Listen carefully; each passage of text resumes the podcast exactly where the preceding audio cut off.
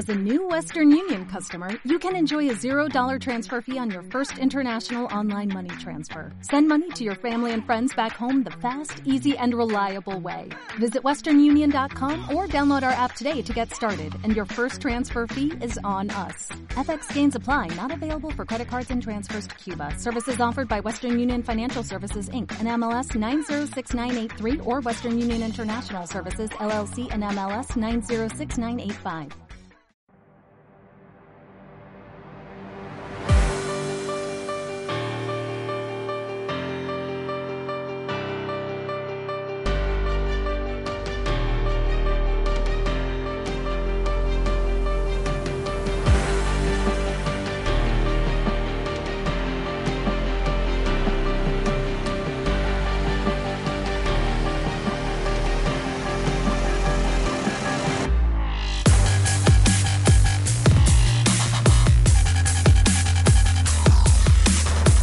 Buenas tardes, amigas y amigos oyentes de Radioactividad Economía Directa. Os doy la bienvenida a uno de nuestros nuevos programas. Hoy tenemos con nosotros en este último programa del año 2018 a uno de nuestros invitados más esperados siempre en Radioactividad, que es Antonio Turiel. Buenas tardes, Antonio. Buenas tardes, Juan Carlos. Muchas gracias por venir a nuestro programa. A vosotros por invitarme. Y tenemos también a Rafael Íñiguez. Buenas tardes, Rafael. Hola, muy buenas tardes. Feliz Muchas gracias también. Igualmente, gracias y gracias por venir al programa.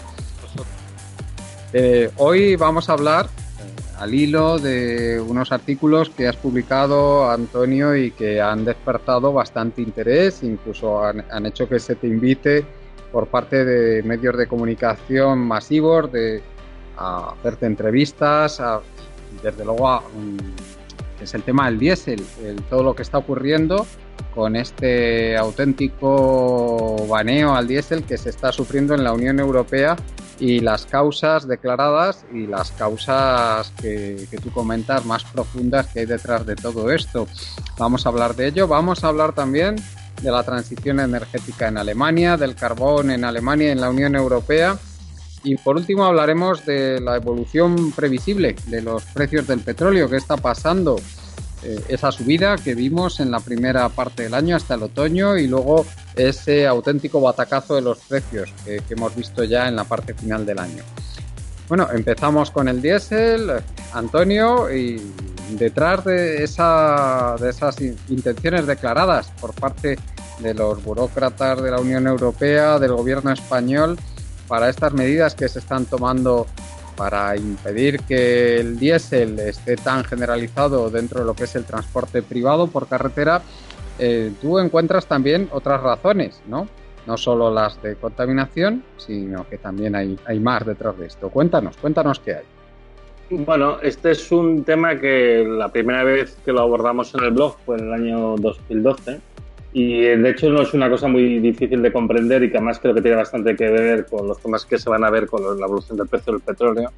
Es un tema al final de fungibilidad, ¿no? de que no todos los combustibles, no todo lo que se utiliza es exactamente igual. Y una cosa que yo el año 2012 ya me di cuenta es que de todos los combustibles que se derivan del petróleo, el que probablemente iba a empezar a sufrir problemas antes de escasez, de que su producción empezase a bajar, era el diésel. ¿Por qué motivo? Bueno, porque las cadenas de diésel son un poco más complejas que las cadenas de gasolina o de queroseno, son un poquito más largas que las de gasolina, 16, 20 carbonos, y eh, teniendo en cuenta los procesos a los que se somete el petróleo o los hidrocarburos líquidos en general en las refinerías, pues no resulta tan fácil producir diésel a partir de algunas de las sustancias que ahora mismo estamos llamando petróleo, pero que realmente no lo son. Entonces, en particular, evidentemente, no son aptos para producir diésel eh, ni los, líquidos del gas natural, porque estamos hablando de cadenas muy cortas de carbono. Se tendría que hacer procesos de síntesis que son muy caros. Y tampoco son aptos para producir diésel, pues típicamente el petróleo ligero de roca compacta, que es lo que se extrae mediante fracking en Estados Unidos y que de hecho es lo único que realmente ha aumentado en su producción en los últimos cinco años. ¿no? Si no mira el resto de categorías, todo está bastante estancado, incluso con una ligera tendencia a baja. Lo único que realmente ha subido de manera bastante significativa gracias a, la enorme cantidad de dinero que han tirado literalmente a Estados Unidos porque las empresas no dan beneficios. Esto es un fenómeno parecido al de Tesla. pues como digo, este petróleo ligero que se extrae con fracking no le pasa un poco lo mismo, que los líquidos de gas natural son cadenas relativamente cortas y no se puede craquear, no se puede romper, que es lo que hacen realmente las refinerías. Las moléculas más largas son moléculas más cortitas. Se tendría que hacer mediante procesos de síntesis mucho más complejos, más caros, más ineficientes, baja la tasa de retorno energético, etcétera, etcétera.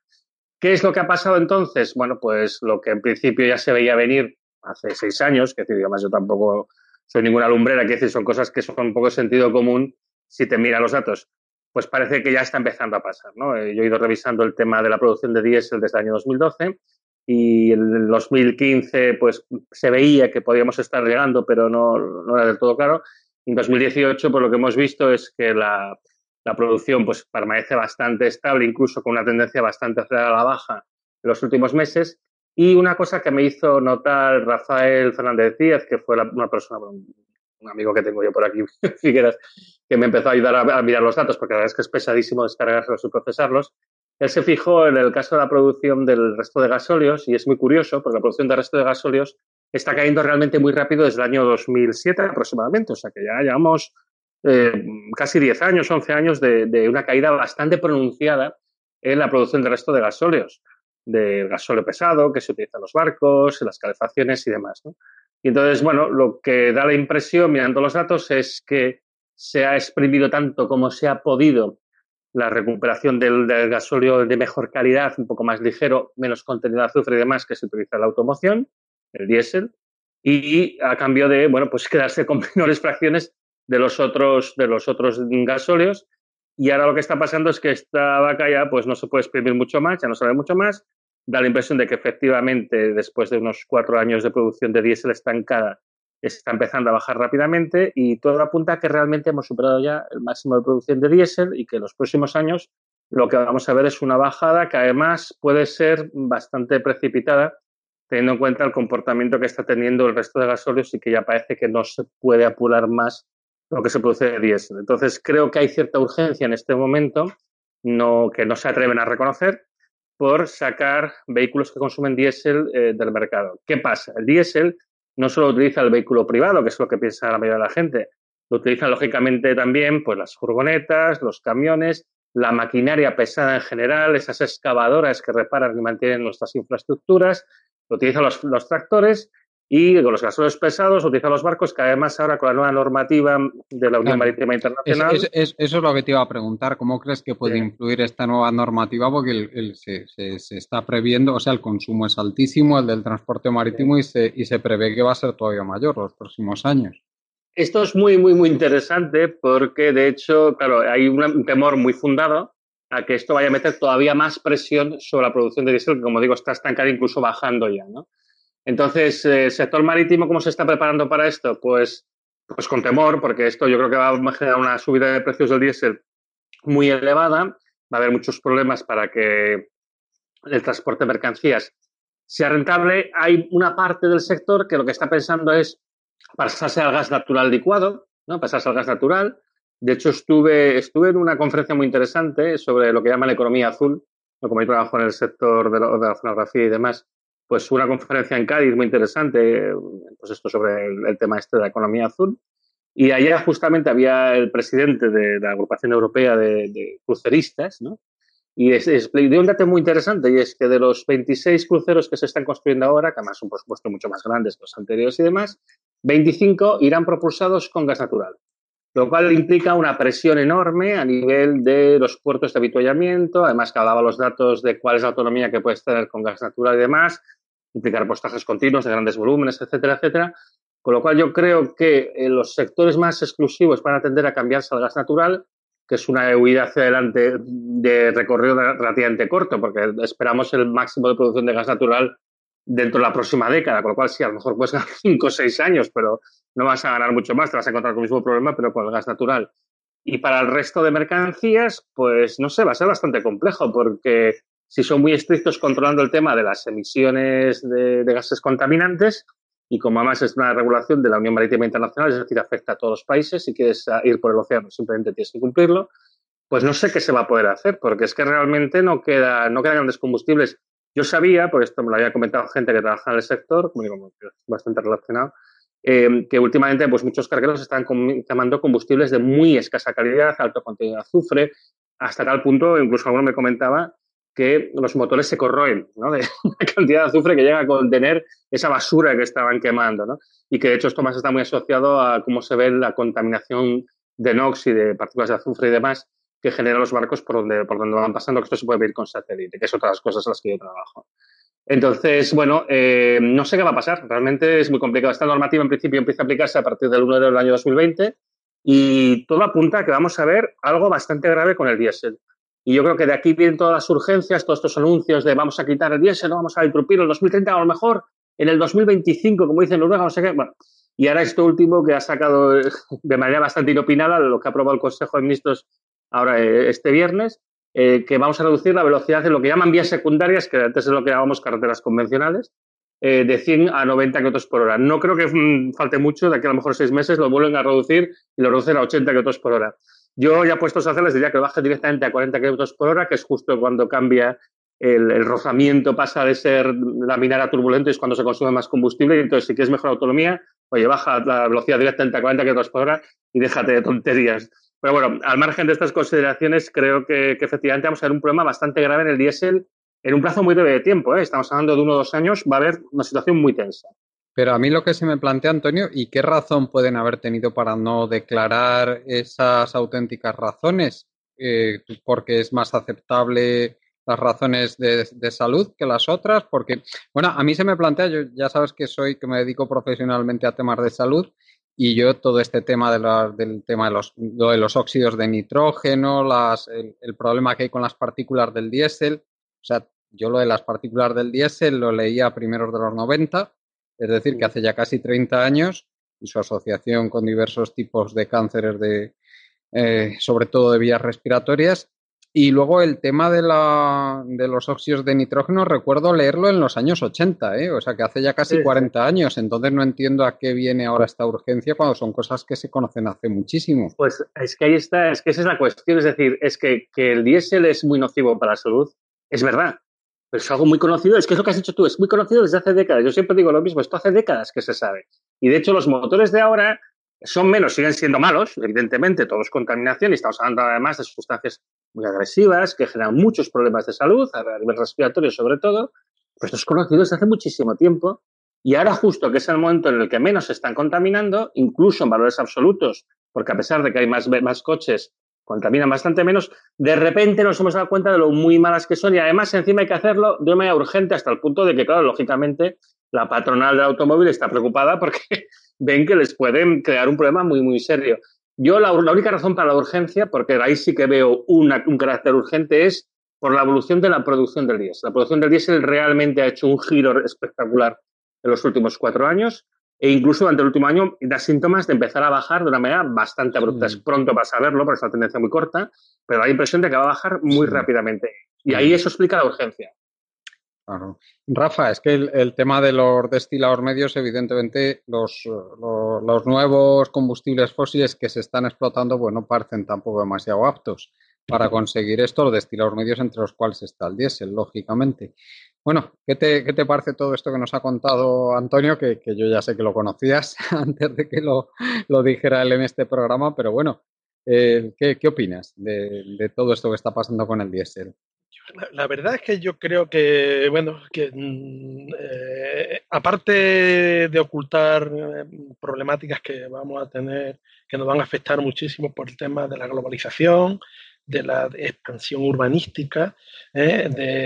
de, lo que es la compra, toda la economía nueva, que es la compra a través de Internet. Todo eso lleva acarreado un tremendo consumo de diésel, como Antonio bien decía, no solo porque el transporte se hace por, camiones, sino que se hacen con muchísimas furgonetas y estas son las que están permanentemente funcionando con, una economía, un tejido económico nuevo que ha creado una economía de reparto, ¿no? De, de, deseo las cosas en mi casa, pulso con el dedo, lo tengo en la mano y bueno, pues eh, todo eso está basado en, la distribución, en el crecimiento, el crecimiento y crecimiento que lleva a un consumo energético y que a qué lo hemos cargado. Lo hemos cargado, a, evidentemente, a, todo lo que es el transporte y principalmente esto lo podemos ver muy fácil en España, el transporte en motores económicos subvencionados de alto rendimiento y que ahora son muy perfectos. Esto en realidad yo lo veo como,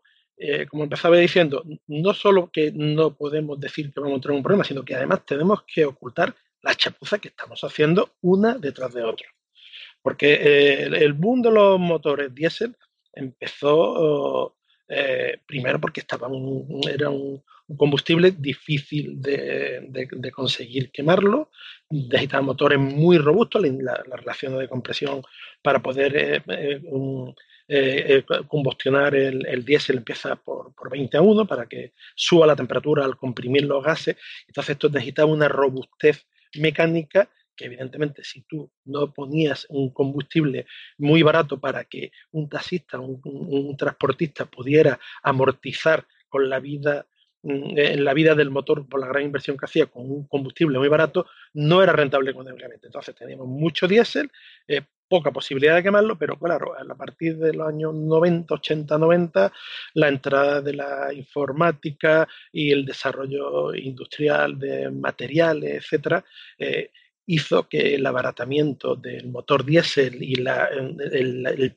perfeccionamiento tan grande que ha habido de los motores diésel haya entrado en la economía, sobre todo en Europa, que era donde, estaba el combustible más caro, no quiero hablar de Estados Unidos porque prácticamente eh, sigue estando a la mitad de precio que, en Europa. Eh, bueno, pues aquí se ha promocionado el diésel y nos hemos encontrado después de 25 años que tenemos una flota diésel estupenda, eh, que tenemos, hemos hecho una expansión urbanística estupenda, que hemos basado ah, ah, todo nuestro sistema económico en una gran movilidad, pero todo está apoyado prácticamente, casi todo, un 60, 70, 80% en este combustible. Este combustible ahora, a partir del, del pico de los petróleos convencionales y, por la menor eh, producción de este tipo de destilados de cadena larga, que son a partir de 15, de 15 a 20 carbono aproximadamente, pues eh, nos, encontramos que no lo tenemos. Pero todo nuestro sistema económico, pues resulta que lo tenemos basado eh, en, en, este, en este combustible, porque nadie se compraría una casa eh, a 60 o 80 kilómetros de Madrid o a 50 kilómetros de Málaga o en todas las, en, Cataluña, en las grandes ciudades con las grandes conurbaciones urbanas, si no tuviera un, coche diésel pequeñito para la hija que vaya a la facultad, para tú ir a trabajar, para salir el fin de semana, para eh, hacer turismo rural a 100 kilómetros, para visitar a tus padres que viven a 200. Eh, todo, ese consumo energético que ha provocado, todo este crecimiento económico que ha ido acompañado sobre todo en Europa, eh, sobre todo en Europa y en el mundo entero, pero sobre todo en Europa, de una más, de una mayor consumo de energía, ha venido de la mano de este nuevo combustible que prácticamente estaba hipo, y muy poco utilizado y, que ahora pues resulta que no que hemos logrado una explosión de él, de tecnológica, de, de, investigación, de uso, etcétera, y, se nos está eh, de momento estamos eh, colapsados en, lo que es el crecimiento de la, producción. A esto, evidentemente, le podemos poner más problemas, pero problemas que ya eran conocidos, pero que no contábamos que se nos fueran a ir tan, tan de, la, de nuestro control, como son, eh, que claro, en las grandes ciudades, pues las emisiones de, dióxido de nitrógeno, bueno, por no decir de azufre en el mar, eh, por la combustión de petróleo, de folóleo muy pesado, que son una especie de diésel, pero bueno, Mm, eh, al final eh, lo, que, lo, que hablamos es de que se emiten muchas muchos eh, partículas que en contacto con, la atmósfera van a, convertirse en ácido nítrico, en ácido sulfúrico, etcétera, y van a provocarnos unas concentraciones que van a ser malos para el medio ambiente, para la salud, que van combinadas con, emisiones de, CO2, y al final lo que tenemos es que porque no hemos sido capaces de dejar de crecer utilizando todo lo que teníamos a la mano y con la paradoja de Jevon el diésel se ha vuelto a cumplir, que era difícil de obtener, difícil de, de, quemar, difícil de, hacer un motor robusto, difícil de amortizar, hemos conseguido afinarlo de tal manera que hemos tenido una explosión eh, económica y, de ingeniería que, que, nos ha llevado a, esto, ¿no? que es el primero que está haciendo ya encendiendo las luces de alarma porque no, eh, no somos capaces de producir todo lo que necesitamos. Pero claro, hay dos facetas muy independientes que son muy difíciles de separar. Uno es la, parte, la que decía Antonio, del transporte primario necesario para abastecernos ¿eh? y otro, la gran cantidad de maquinaria agrícola que necesitamos para producir los bienes de consumo alimenticios que, son primordiales, y después la parte económica, la parte de PIB, que es la furgoneta, el transporte privado, mm, el, que nos lleva a la casa, a una urbanización, el que nos existe transporte público, etcétera, etcétera. Y, esto lo que nos está demostrando es eh, que verdaderamente estamos eh, sin un plan B y que en realidad, pues, eh, mm, el quedarnos sin diésel, no tener casi sustitución para el diésel y las consecuencias que nos va a dar, eh, pues no estamos preparados para, para poderla afrontar en un mundo diseñado económicamente para crecer permanentemente y que está basado en, el petróleo, por supuesto, pero en Europa y, particularmente en España con la dieselización que ha habido, eh, en, este tipo de combustible, que era un combustible que en los años 80-90, el que tenía un coche diésel, cuando salía por la mañana un día frío, eh, iba rezando a ver si se le iba a arrancar el coche no, y que ahora se ha convertido en, una máquina sofisticada de uso completamente eh, por todo el mundo, muy perfecta, muy económica,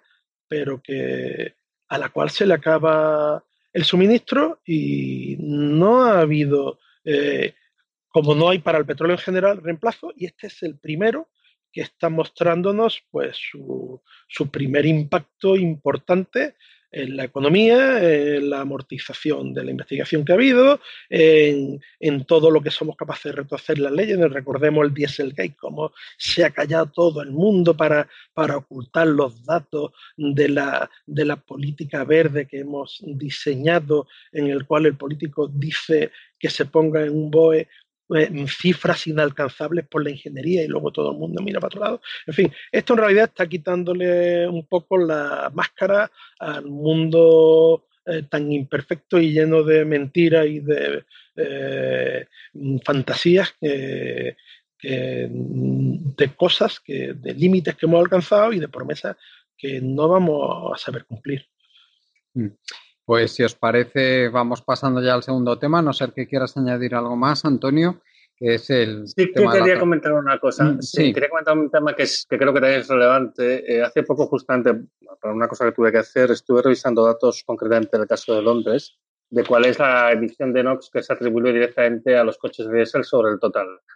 Y me encontré que en el caso de Londres eh, se estima que es del 11%. Es decir, no es que los coches no evitan, por supuesto que emiten NOx y son peligrosos, pero es que es el 11% total.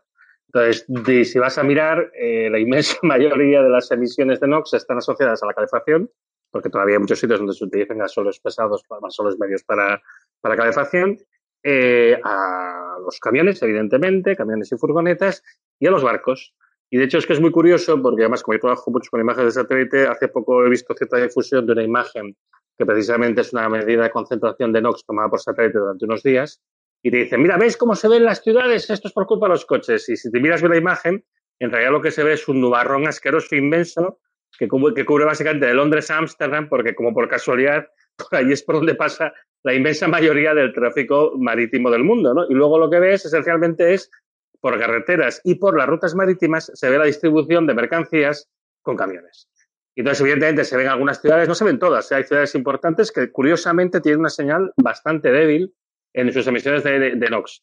Con lo cual, un poco para resumir, no es que el coche de diésel sea bueno, por supuesto que no, evidentemente eh, las emisiones que tiene son nocivas y demás, pero si realmente nos preocupara este problema, como dicen que nos preocupa, tendríamos que quizá poner un poco más el acento en justamente este eh, transporte masivo de mercancías a través de barcos, a través de camiones y demás, que de hecho es completamente absurdo y excesivo y que en todo caso, por lo que estamos comentando, no se va a poder mantener. Lo cual lo único que demuestra es eso, que en realidad el problema es otro, no se está intentando abordar el problema de la contaminación, sino que se está buscando un patadón para adelante sin reconocer la verdad por temor a causar miedo en los mercados, si se sabe la verdad, mientras buscamos un combustible o alternativa de sustitución. Y eso es lo interesante de ver. hacia qué sustituciones vamos a ir los próximos años. Pero creo que eso quizá lo podemos discutir en otro programa porque también es un tema bastante largo. Mm. Muy bien, pues si quieres, Antonio, a no ser que Rafa quieras decir algo de lo del diésel, pues ya puedes pasar a hablarnos un poquito de lo que está pasando con el carbón en Alemania, en Europa y, el, y las complicaciones que se están encontrando con la transición energética en Alemania. Adelante, que porque las cosas no están saliendo exactamente como pensaban, ¿no? Bueno, yo creo que sí que está saliendo como pensaban. No está saliendo como pensábamos. Como, declaraban pensar, ¿no? Bueno, ahí está el tema. Entonces, es, es, cierto que en el caso de Alemania hicieron lo que llamaron la revolución energética, ¿no? La transición energética, la Energy Wende, ¿no? En la que decían esencialmente que Alemania se iba a descarbonizar. Eh, básicamente que iba a reducir sus emisiones de CO2, ¿no? de dióxido de carbono. Lo que hemos encontrado que es bastante curioso es que es un periodo en el que ha habido un éxito bastante apabullante en lo que es se refiere a la implantación de fuentes de energía renovable, sistemas de generación de energía renovable, para la generación de electricidad, obviamente, lo que estamos hablando. Recordemos que en Alemania, igual que en el resto de países más avanzados, la electricidad tan solo representa entre un 20 y un 22% de toda la energía final que se consume. Hay todavía casi un 80% de energía final que no es electricidad y hay que ver cómo se podría cubrir. Pero bueno, en todo caso está muy bien. Alemania ha pasado de tener una producción eh, de, electricidad eh, de origen renovable en torno al 8% en el año 2000 a, pues al final de este periodo de transición, en los últimos años, ha llegado a ser el 38%. Realmente es espectacular, ¿no? que el 38% de la electricidad se produzca mediante medios renovables. Sin embargo, vas y miras las emisiones de CO2 de Alemania y se han estancado, incluso han aumentado en los últimos años. Y dices, caramba, pero ¿qué, qué ha pasado aquí, no? Y entonces te lo miras los datos con más cuidado y te das cuenta que lo que ha hecho Alemania es, a medida que iba introduciendo nuevos sistemas de generación renovable, lo que ha ido haciendo es ir cerrando centrales nucleares, porque evidentemente las centrales nucleares tienen sus otros problemas y uno que no es menor, aparte de la gestión de los residuos, es el del abastecimiento de uranio, que también daría para hablar mucho rato porque el uranio también está llegando a sus máximos productivos y también empieza a declinar y si no que eso explique a Francia y los problemas que tiene Níger y cómo nosotros estamos poniendo las espaldas en Malí para asegurar sus minas de uranio en Níger. Pero bueno, esto, como digo, también es otra cuestión. Entonces, lo que ha hecho Alemania esencialmente es desnuclearizarse. Realmente no se ha descarbonizado, lo cual además, cuando analizan las personas con un poco de ojo crítico, dicen, hombre, pero si justamente la energía nuclear tiene menos emisiones de CO2, pero ¿qué estáis haciendo?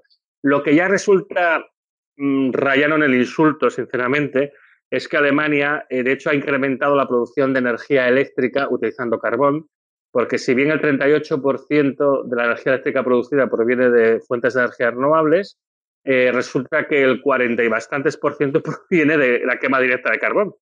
Y además con el agravante de que han incrementado el consumo de carbón nacional lignito, que eh, el problema que tiene el lignito es que por unidad de energía producida emite mucho más CO2, con lo cual ese 22% de energía eléctrica que se produce actualmente en Alemania utilizando el lignito implica unas emisiones de CO2 que son el doble que la quema de antracitas y huyas, que la mayoría son de importación.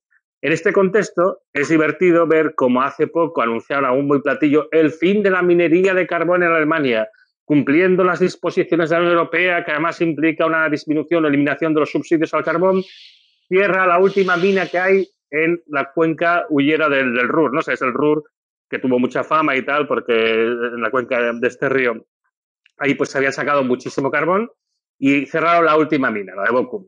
Y dices, ah, pues Alemania realmente se aleja del carbón. No. Lo que sucede es que Alemania, pues las antracitas y las suyas, pues prácticamente no quedan y no son rentables. Sin embargo, al mismo tiempo que han hecho esto, este eh, agosto pasado, septiembre pasado, destrozaron un bosque precioso en Sajonia para hacer una mina a cielo abierto, que esto es una auténtica atrocidad, para explotar lignito, que es que el lignito tenemos que entender que es una piedra que quema, realmente es una piedra, realmente es de muy baja calidad. Bueno, pues lo que está haciendo Alemania es al mismo tiempo que dicen que se descarboniza, al mismo tiempo dicen, oh, mira, cerramos ya las minas de carbón, abren minas a cielo abierto que son mucho más dañinas con el medio ambiente para producir un combustible cuando lo quema se emite mucho más CO2 por cantidad de energía producida. De nuevo aquí, pues lo que vemos es pues una farsa, es decir, se pretende una cosa y se hace una cosa completamente diferente y encima además ya hacemos las regulaciones de manera tal que sí, sí, estamos cumpliendo con nuestros objetivos cuando es una farsa. No tenemos que olvidar que este último año ha sido el año en que más se han incrementado las emisiones de CO2 a nivel de todo el planeta. Estamos diciendo que nos preocupa mucho el cambio climático, los efectos que tienes, que empiezan a ser algunos bastante apreciables y demás, y al mismo tiempo se emite más CO2. Es decir, decimos unas cosas y hacemos exactamente las contrarias a las que pretendemos decir. Es como el tío que dice, oye, sí, realmente tengo que ponerme a dieta y tengo que adelgazar, y a continuación va el tío y se come cuatro cachopos y dices, pero, ¿qué, ¿qué dices es esto? O sea, esto es una tomadura de pelo, pero el problema es que estamos jugando con nuestra salud. Entonces, lógicamente, yo creo que la, la ciudadanía se está dando cuenta de que hay una distancia muy fuerte entre el discurso oficial y lo que realmente se acaba haciendo. Y, por ejemplo, el caso de Alemania es bastante espectacular porque es que hay mucha gente que está convencida eh, de buena fe que realmente Alemania ha hecho la transición energética eh, para producir menos emisiones de CO2, cuando lo que ha hecho es justamente todo lo contrario. Lo que ha hecho realmente es desnuclearizarse, con lo cual su mix en el fondo se ha vuelto más sucio, en realidad, de alguna manera, en cuanto a las emisiones de CO2 se refiere. Y conste que yo no defiendo la energía nuclear, me parece lógico que se la quieran quitar de encima, pero lo que no me parece bien es que mientan. Bueno, claro. Y lo, lo que se entiende es que de todo esto lo que se deduce, Rafa, es que la transición energética sin reducir consumos va a ser más que complicada, sino imposible, que es lo que estamos viendo que le ha ocurrido a Alemania, que ha intentado a la vez nuclearizarse y aumentar las renovables y mira lo que nos hemos encontrado. Adelante, Rafa. Sí, bueno, Alemania también eh, tiene unas circunstancias económicas muy particulares porque es, el país con mayor superávit de la Unión Europea. Eh, financieramente manda y prácticamente políticamente manda los patrones eh, que se salen prácticamente de, han salido de, Merkel y con tanto dinero que está teniendo ahora, pues también se ha convertido, aunque un gran exportador, a muchas de sus fábricas la ha puesto en el extranjero y evidentemente, eh, aunque la energía nuclear, por ejemplo, ha reducido a la mitad, ha subido mucho un carbón, un carbón que está subvencionado hasta hace muy poco, que estaba en el mercado a a 80 euros la, tonelada y que le costaba producirlo 250 euros la tonelada, pero como ha tenido exceso de caja, pues entre que eh, se ha convertido en, importador de, bienes propios, titularizados propios, fábricas de, su, empresa, que, se lo han servido a su, a su país, puesto que ha tenido la capacidad económica de, ser un gran importador también y tiene flujos de caja positivo y tiene que gastar ese dinero que le entra, pues claro, la apariencia es que eh, financieramente va muy bien, eh, industrialmente va muy bien, pero es como las grandes empresas españolas del IBEX, que la mayoría de los, del negocio y de, los, y de los beneficios lo tiene el extranjero, eso le está pasando a Alemania, y bueno, y tiene además eh, eh, la posibilidad de importar energía de los vecinos, importar energía nuclear de Alemania y la puede pagar sin ningún tipo de problema, puesto que tiene flujo de caja positivo. Y bueno, pues mm, desde la, desde la atalaya todo se ve mejor y, y todo parece que en realidad está saliendo bien. Cuando, como tú bien dices, el, cerrar las nucleares, evidentemente la ha tenido que apoyar subiendo el carbón, está estabilizado en gas ¿eh? Eh, y en petróleo sigue consumiendo pues, más de 2.300.000 barriles diarios, que es prácticamente un, casi, casi, casi llegaría al doble, al doble que España, con lo cual todo esa, ese consumo de, fósiles, evidentemente el consumo per cápita de de combustibles eh, emisores de, dióxido de gases de efecto invernadero en Alemania, pues son de los más altos de, Europa. Eh, eh, curiosamente, el otro día daba la noticia de que iban a reducir en Alemania las subvenciones a la, a la ayuda del autoconsumo, donde precisamente por tener esta facilidad de tener superávit, había hecho una gran inversión, siendo un país eh, con, principalmente en, fotovoltaica, siendo un país con mucho menor insolación y de peor calidad que países más al sur de Europa, pero bueno, eh, es como el coche eléctrico, ¿no? Eh, las placas solares y, los, y las energías renovables van acompañadas de una gran inversión de capital. Ellos tienen una, una gran capacidad económica, están teniendo muchos problemas porque realmente los consumos más importantes de su industria están al sur y donde más están produciendo principalmente por eólica en el Mar del Norte, están prácticamente al doble de, camino que en cualquier otro país, ¿no? Tienen que recorrer todo el país completo y con unos problemas de, infraestructura, de pérdida y de regulación del, transporte de esta gran cantidad de electricidad al sur que eh, ha encarecido mucho, pero estando en una situación de, ser económicamente los más poderosos de, Europa, pues eh, este problema pues no se ve. Independientemente de eso, está teniendo eh, problemas económicos y bueno, no todo eh, oro, no es oro todo lo, que reluce, tienen problemas internos importantes y tienen problemas económicos que en el 2019 tendrán que darle un giro porque evidentemente están lo que está provocando es el desequilibrio que hay entre la, Europa de fuerte de un euro fuerte, que es principalmente Alemania, y de un euro débil, como vuelve a ser Italia o como esperemos que no se agudicen las circunstancias malas, puede ser España, ¿no? Pero yo en realidad creo que eh, hay un gran maquillaje, ha habido un descenso de, consumo energético que han trasladado a otro sitio y dado su gran potencial económico y su, sea, su alto nivel de vida y, y, tener un superávit presupuestario, eh, pues no se le ve.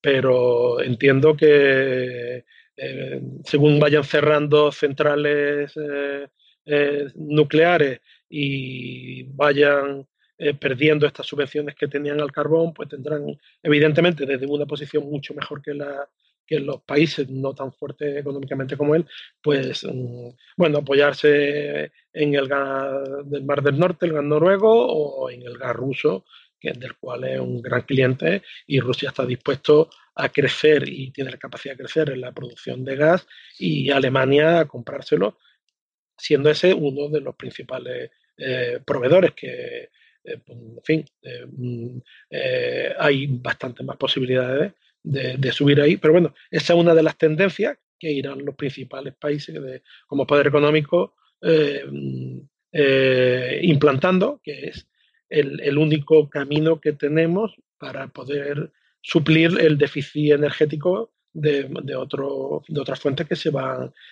agotando, ¿no?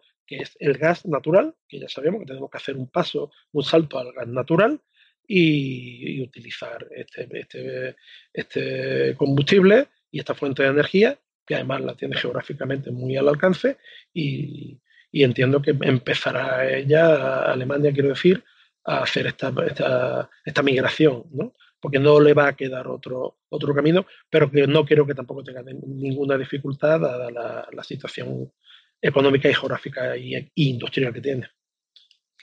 Sí, Antonio, no sé si quieres comentar algo más sobre este tema antes de pasar al, último del día. Es el de También una cosa que me preocupa, que es lo último que ha comentado Rafa, es el tema de transición a gas natural, porque parece bastante natural ¿eh? hacer esta transición, también el uso de los gases licuados del petróleo y, y cosas semejantes, aunque en realidad los gases licuados del petróleo siguen la misma evolución, lógicamente, que la producción de petróleo. ¿no? Pero me preocupa esta transición porque creo que aquí se puede cometer el mismo error que se ha cometido pues, cuando se decidió dieselizar Europa o el mismo error que se ha cometido pues, con muchas cosas que se han hecho anteriormente y es hacemos un salto adelante contando con que esto va a ser maravilloso y se va a mantener indefinidamente y en el caso del gas natural pues nos encontraremos con una situación parecida a la actual dentro de pues 10 años a lo sumo y teniendo en cuenta que el coste de la inversión que se tiene que hacer es bastante elevada para hacer toda la transición y que además habrá cosas las que no se pueden hacer bien. Entonces, eh, no sé si es la mejor, el mejor tipo de transición que se debería hacer. Yo creo que habría que empezar a hacer estas cosas, pero es que dudo que nuestros gobiernos lo hagan, porque en el caso de Alemania es clarísimo que lo que importa es la competitividad económica, un poco la idea de lo que ha dicho Rafael. Aquí lo que se intenta es a todas, eh, de todas, todas es mantener una competitividad económica importante y sí, lo del medio ambiente está muy bien y el cambio climático es un problema serio y tal. Yo lo que quiero es que mis productos sean competitivos, porque esto es importante para que Alemania vaya bien, ¿no? Y ya está, en ese sentido, han demostrado pues un grado de pragmatismo o de cinismo, yo diría, pues quizá más elevado que otros países que se toman las cosas más en serio. Entonces, a mí me gustaría que hubiera más honestidad, que se reconocieran estos problemas que hay, que no se están haciendo las cosas como se dice que se iban a hacer y que no se vuelvan a tomar pasos en falso que lo que hacen es retrasar la transición que al final acaba siendo inevitable y que tiene que ser una transición no solamente del modelo energético, sino al final del modelo económico, productivo, financiero, un poco del modelo social en su conjunto. Pero me parece que no es lo que vamos a ver, me temo. Pues sí, eso me temo yo que tampoco. Y vamos a pasar al último tema, que es el de los precios previsibles para el petróleo en los próximos años.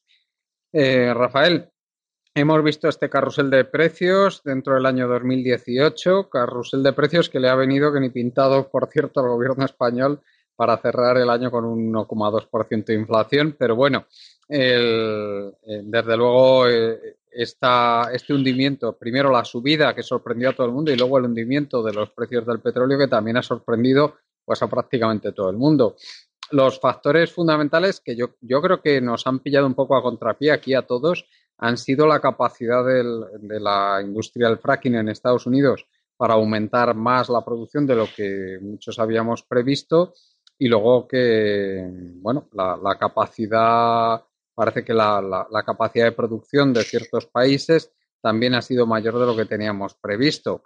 El, desde luego, de momento no parece que haya muchos problemas de suministro, pero ahí continúa ese déficit de inversión que venimos eh, muchos comentando desde hace dos o tres años y que tarde o temprano, a mi modo de ver, tendrá que llevar los precios del petróleo hacia arriba porque, porque es evidente que el coste marginal de producción de, del petróleo, es decir, lo que cuesta poner en producción un nuevo barril de petróleo, pues cada vez va siendo mayor según pasan los años y eso a pesar de que la industria del fracking ha conseguido reducir costes. Ha, ha habido refinamientos tecnológicos que han conseguido reducir los costes de explotación ahí en Estados Unidos. Bueno, Rafael, adelante.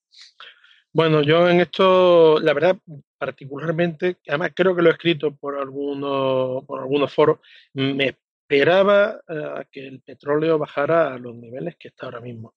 Y bueno, esto se ha dicho mm, varias veces, se ha escrito mucho sobre ello, de que vamos a andar en una meseta ondulante. Y la meseta ondulante es una meseta energética y la meseta energética va vinculada a la meseta económica. Y, evidentemente los precios, nosotros lo aplicamos el concepto de volatilidad, pero en realidad los precios suben y bajan.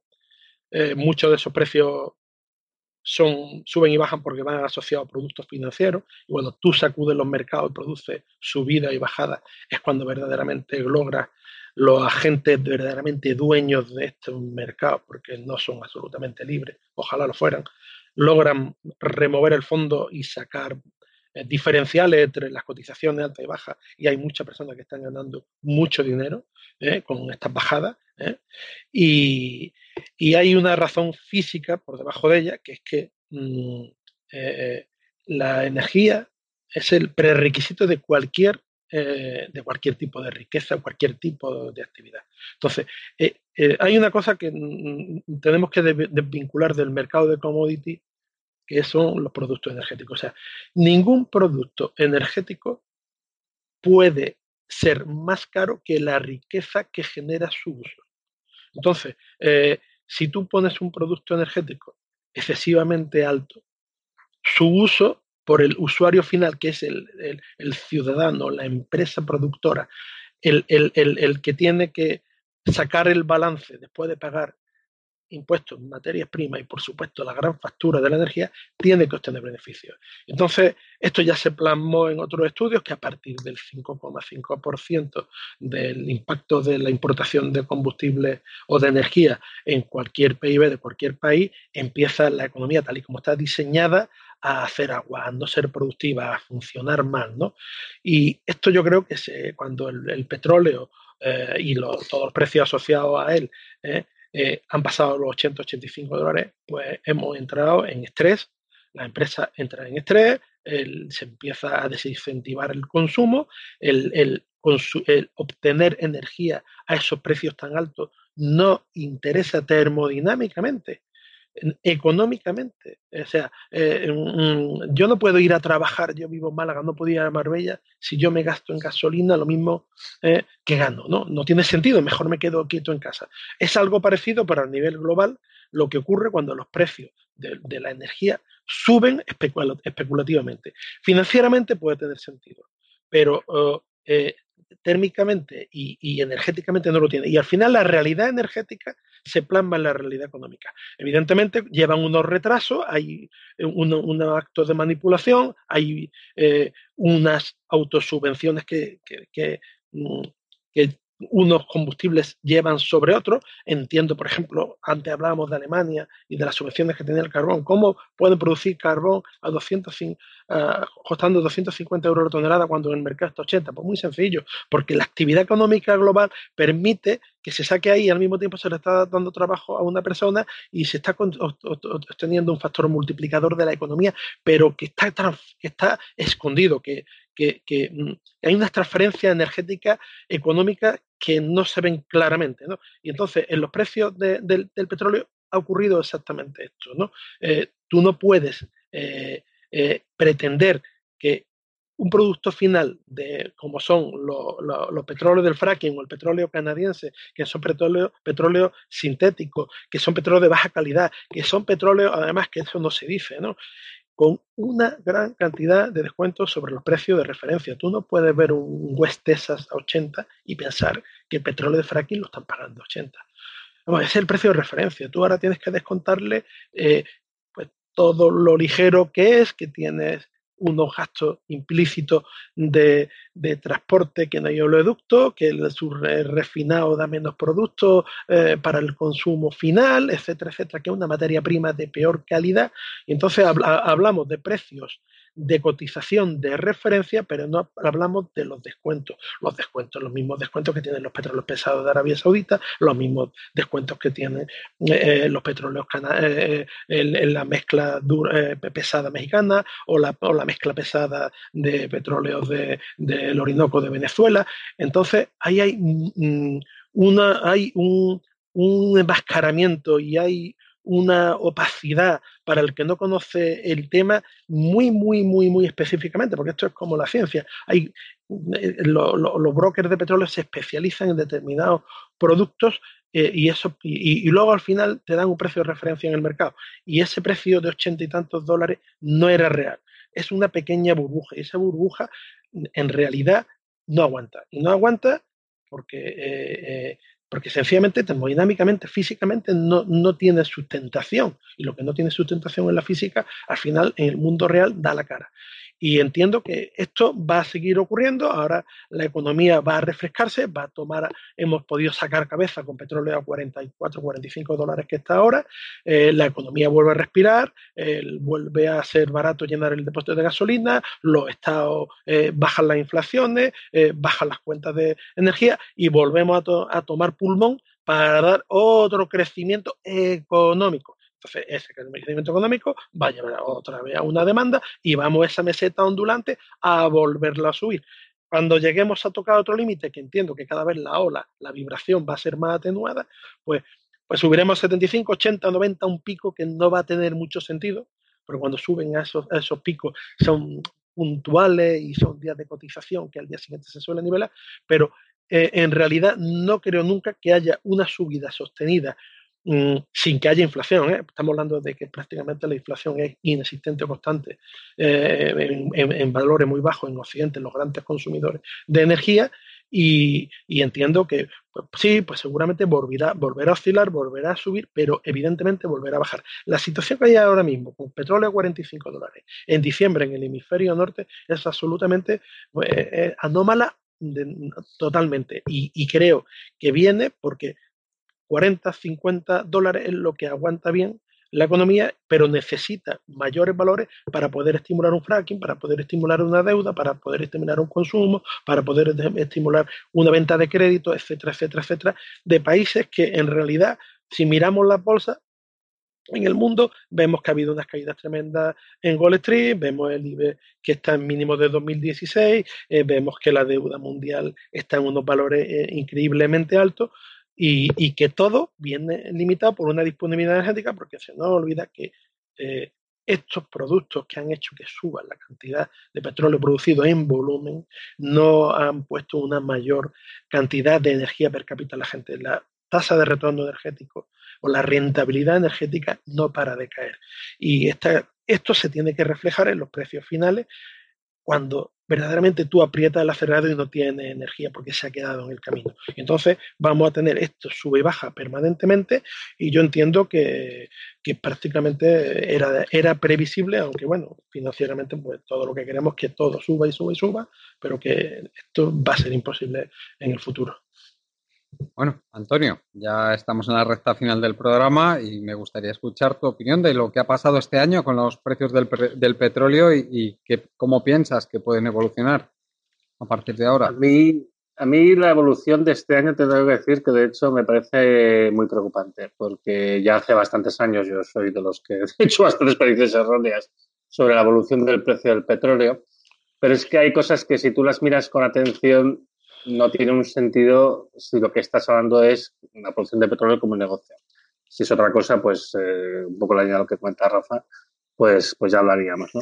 Entonces, eh, claro, yo por ejemplo sigo bastante a Arberman, que conoce bastante el sector del fracking en los Estados Unidos, y una cosa que Arberman mira, por ejemplo, es el balance trimestral de las compañías que se dedican al fracking y se puede comprobar que prácticamente todas ellas no realizan beneficios, no tienen flujos de caja positivos desde el 2011.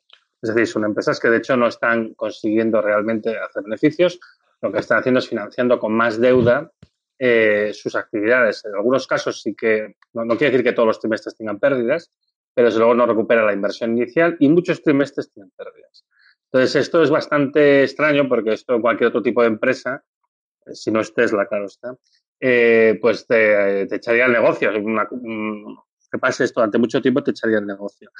Entonces, hay, bastante, hay cosas bastante interesantes. Me gustaría comentar tres o cuatro aspectos que, sin resolver el problema, nos pueden arrojar alguna luz del fenómeno, los fenómenos que están teniendo lugar, porque hay varios que son bastante complejos, eh, pero que creo que pueden ser de alguna utilidad. Eh, un primer fenómeno que es interesante es lo que, bueno, en, inglés le dicen el, el, scavenging o el salvaging of parts, ¿no? que es eh, cuando tú coges básicamente y haces bricolaje entonces desmontas cosas para hacer otras cosas. Yo esto lo llamo canibalismo. ¿no? Entonces, eh, hay un cierto fenómeno de canibalismo en la, en la, industria extractiva de los Estados Unidos en este momento. El abaratamiento de los precios del fracking es una cosa más, que esto, por ejemplo, Arberman lo ha analizado con bastante detalle, se ha debido sobre todo a los abaratamientos de los costes de las empresas eh, auxiliares, las empresas suministradoras que estaban dando servicios a precios con los que realmente ellas perdían dinero. Pero esencialmente estas empresas están en un proceso de liquidación. Eh, de la misma manera que ya sabemos que fuera de Estados Unidos, básicamente el resto del mundo, la inversión la exploración y desarrollo de petróleo está cayendo porque, como dijo Brufau, ya no quedan yacimientos rentables y, de hecho, Repsol ya no se va a dedicar a buscar más yacimientos, va a mantener los que tiene, va a mantener, va a mantener bien, pero progresivamente va a ir abandonando el negocio. Y como Repsol, esto lo están haciendo muchas compañías fuera de Estados Unidos, lo que ha pasado es que había en un mercado de liquidación, pues es una liquidación de activos. ¿no?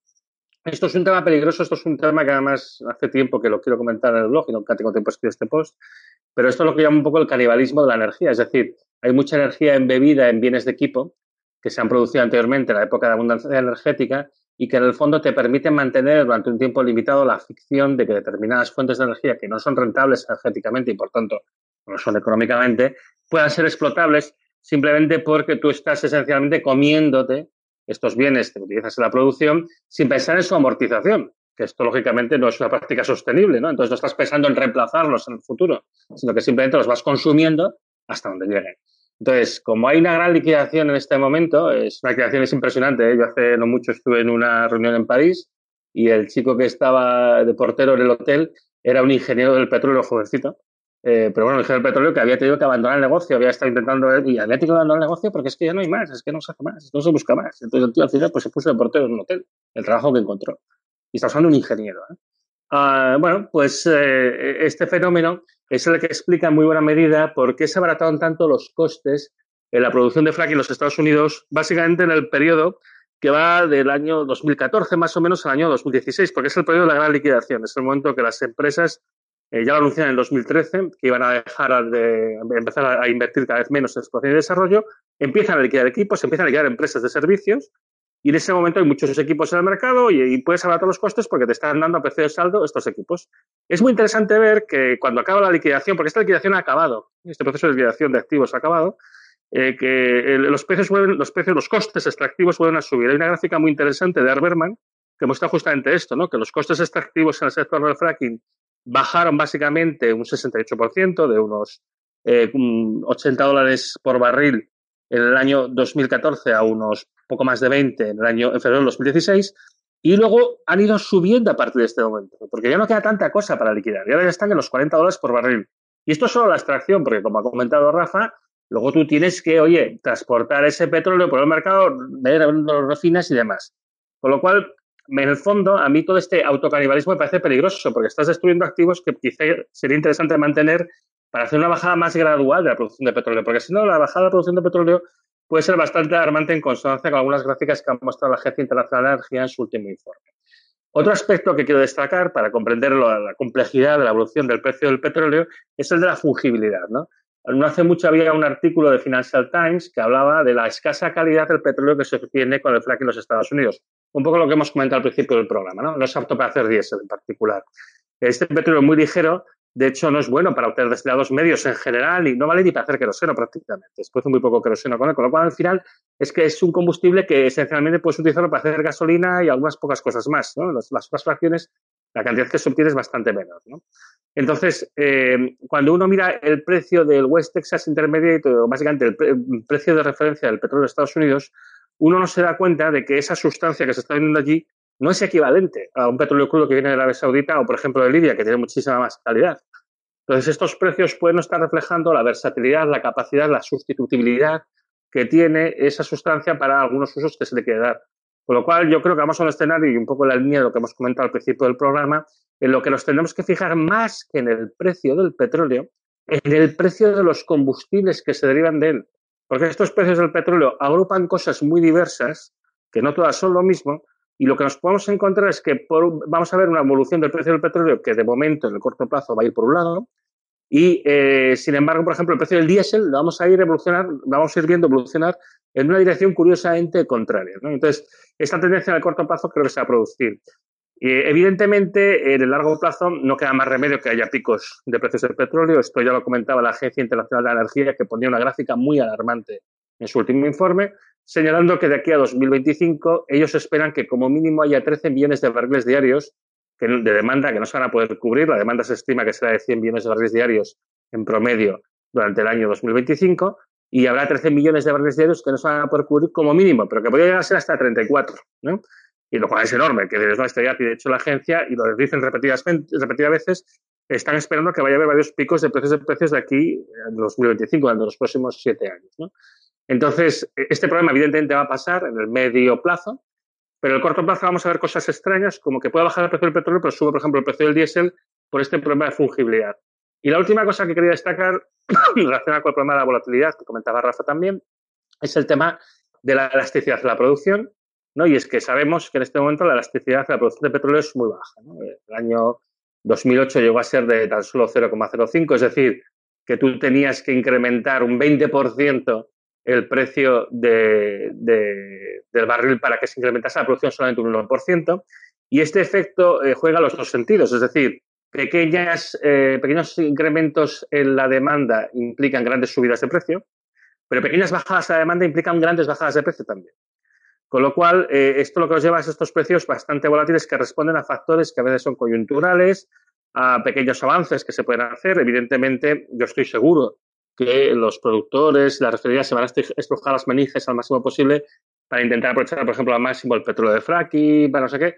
Y podemos también encontrar algunas pequeñas sorpresas en el camino de que se puede sacar un poco más de jugo, se puede dar una vuelta de tuerca.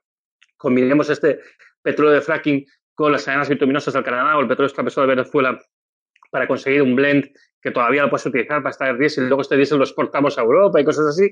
Pero todo esto va a ir siempre en la dirección de disminuir el rendimiento energético y, por tanto, encarecer precios.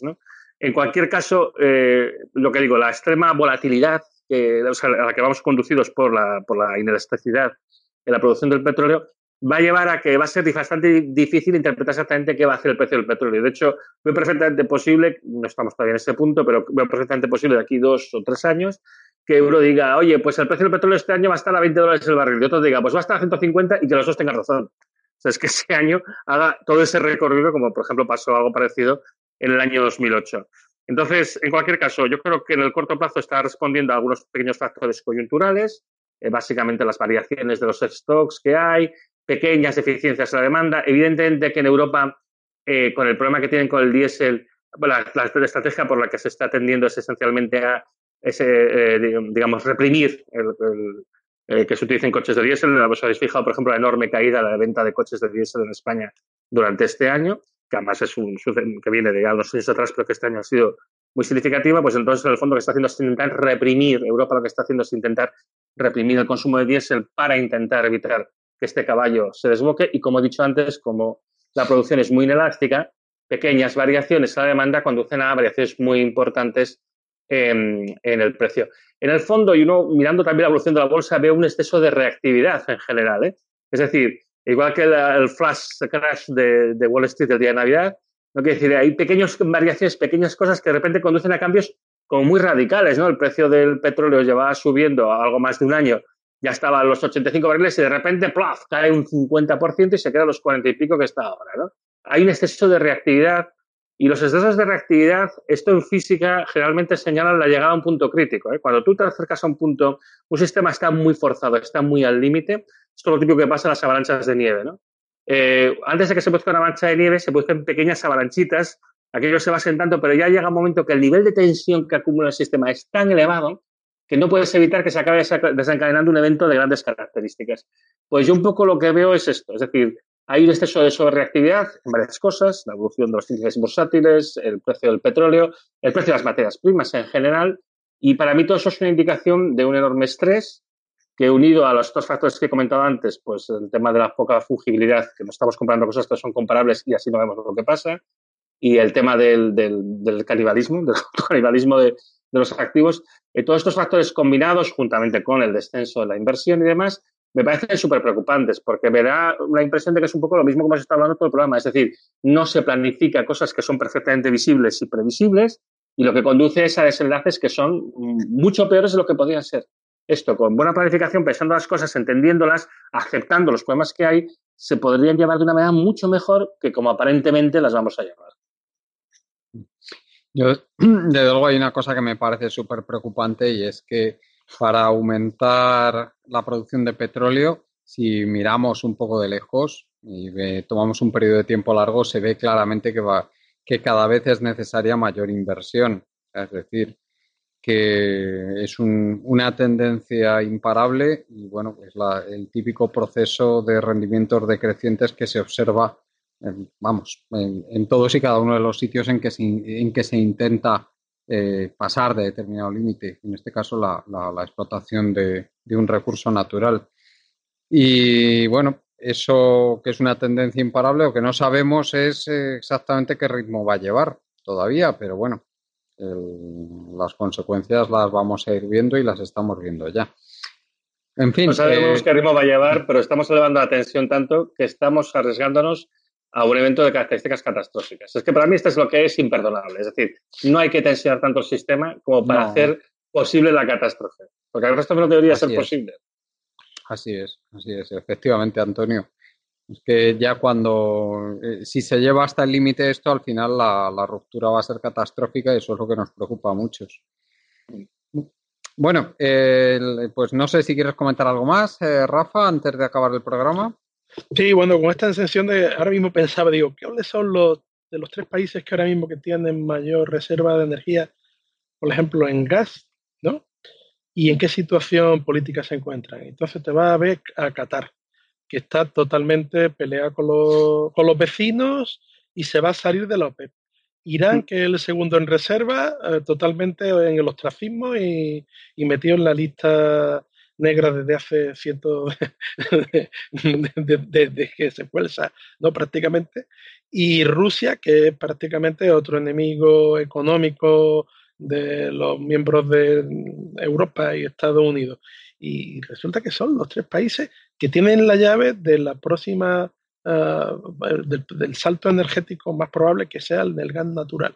Y, pienso que estas cosas no son casuales, ¿no? Eh, entiendo que no se está permitiendo, por ejemplo, a estos países que destaquen eh, en ningún tipo de poder económico, económico militar, puesto que se sabe que vamos a tener que, comerciar mucho con ellos y que son los dueños de la llave, igual que ahora Arabia Saudita ¿eh? y, otros, y otros países, eh, los cuales tienen que ser colaboradores al tope con los, con los mayores consumidores y dueños de la economía ah, mundial. ¿no?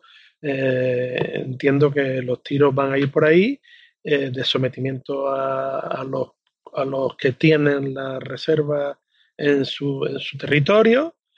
Y la otra parte, que es la que más me, me, asusta, que es la que más relacionada con lo que ha dicho Antonio, eh, es, eh, bueno, pues, eh, quién va a dejar de consumir, ¿no? Porque esto al final puede ser el juego de la sillita y cada, cuando se quite una silla, pero la silla solo sirve para sentarse, alguien se va a quedar en el suelo y se va a quedar sin silla, ¿no? Y entonces nadie está cediendo a, perder mm, ni protagonismo económico, militar y de poder, y bueno, pues los recursos van escaseando y la claridad y la reactividad, la, hiperreactividad que hay ante los eventos cada vez mayor y bueno, nadie sabe realmente cifras que podamos dar una previsión para hacer una ordenación, una sustitución, un decrecimiento, en algo eh, coherente a las circunstancias que parecen que se nos vienen encima. Muy bien, Rafa, pues muchísimas gracias por tu participación, como siempre. Eh, te podemos seguir en Facebook, sobre todo, si no me equivoco. Sí, sí, en Facebook publico de vez en cuando que muchísimas gracias, como siempre, a vosotros y por invitarme a este programa y por poder eh, hacerlo con vosotros y con Antonio, ¿no? Ah. Pues a, ti por venir, que es un privilegio escucharte siempre y, te, y te felicito el año nuevo a ti y a los tuyos, Rafael. Igualmente, muchas gracias. Antonio, no sé si quieres comentar algo más. Ya mucho he hablado, yo creo. pues muchísimas gracias como siempre y, te podemos seguir, si no me equivoco, en Facebook y en tu blog, que prefiero que nos des tú la dirección web. Bueno, la dirección web es crashoil, todo junto, blogspot.com, pero bueno, de hecho lo más fácil siempre es poner Antonio Turiel en Google porque es lo primero que sale. Sí. Pues gracias, Antonio, y lo mismo digo, muchas, eh, pues un privilegio tenerte por aquí. Gracias por venir y felicitarte también a ti y a los tuyos el año nuevo. Muchas gracias. Bueno, el privilegio realmente es mío y bueno, felices fiestas. Gracias. Gracias a los compañeros Marta Luengo, Juan Martínez, a toda la gente que nos escucháis. Os deseo a todos feliz año nuevo también en este, yo creo que va a ser casi casi el último programa de colectivo Burbuja para este año 2018 y los mejores deseos para el año que entra, el 2019. Os dejo con nuestra página web colectivoburbuja.org. Hasta el próximo día.